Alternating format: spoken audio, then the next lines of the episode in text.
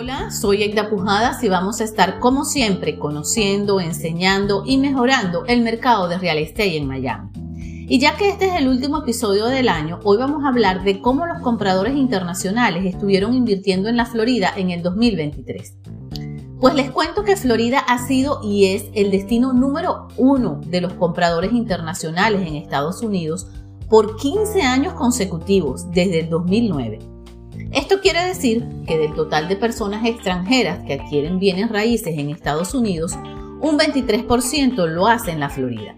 Dentro de nuestro estado, el área de Miami, Fort Lauderdale y West Palm Beach es la que atrae a la mayor cantidad de estos compradores.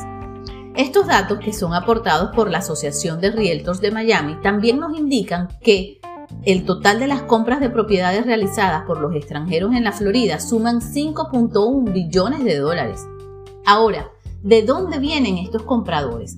Pues la verdad es que hay gente de un total de 52 países invirtiendo en la Florida, pero las personas de Colombia ocupan el primer lugar, pues un total del 14.7% de las ventas a extranjeros se hicieron a personas que venían de este país suramericano.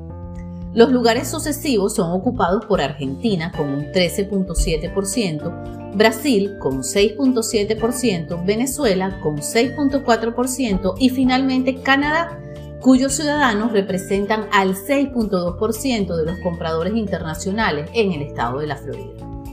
Otra característica interesante de los compradores internacionales en la Florida es el precio promedio de las propiedades que adquirieron que es 482.700 dólares, lo que es ligeramente mayor al precio medio de compra en general, estimado en un poco más de 455.000 dólares.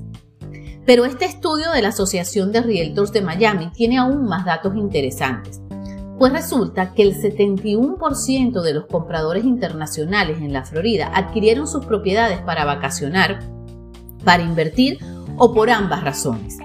El 56% de ellos prefirieron comprar un apartamento o un condominio en lugar de una casa o townhouse y el 64% lo hicieron en una zona central o urbana, de donde viene uno de los principales atractivos de ciudades como Miami.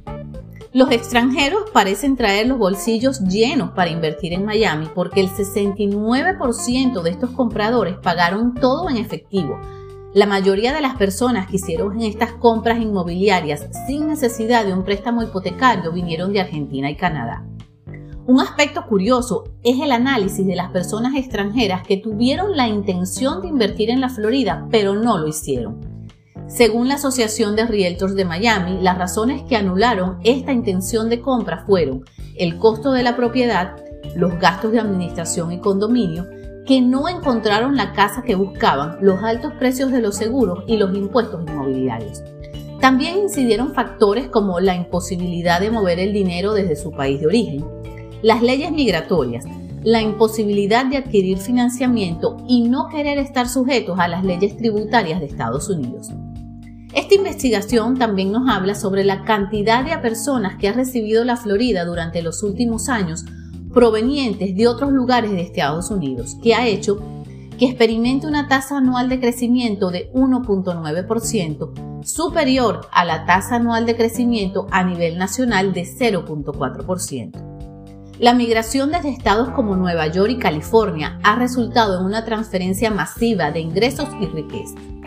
Lo cierto es que tanto las personas provenientes de otros estados del país como los inversionistas extranjeros siguen escogiendo al sur de la Florida, atraídos por su economía fuerte, los bajos impuestos y su clima tropical, por lo que el mercado inmobiliario para el 2024 vislumbra un panorama sumamente favorable. Así que les deseo un maravilloso año nuevo y recuerden suscribirse a mi podcast si aún no lo han hecho. Esto es todo por hoy, hasta un próximo episodio.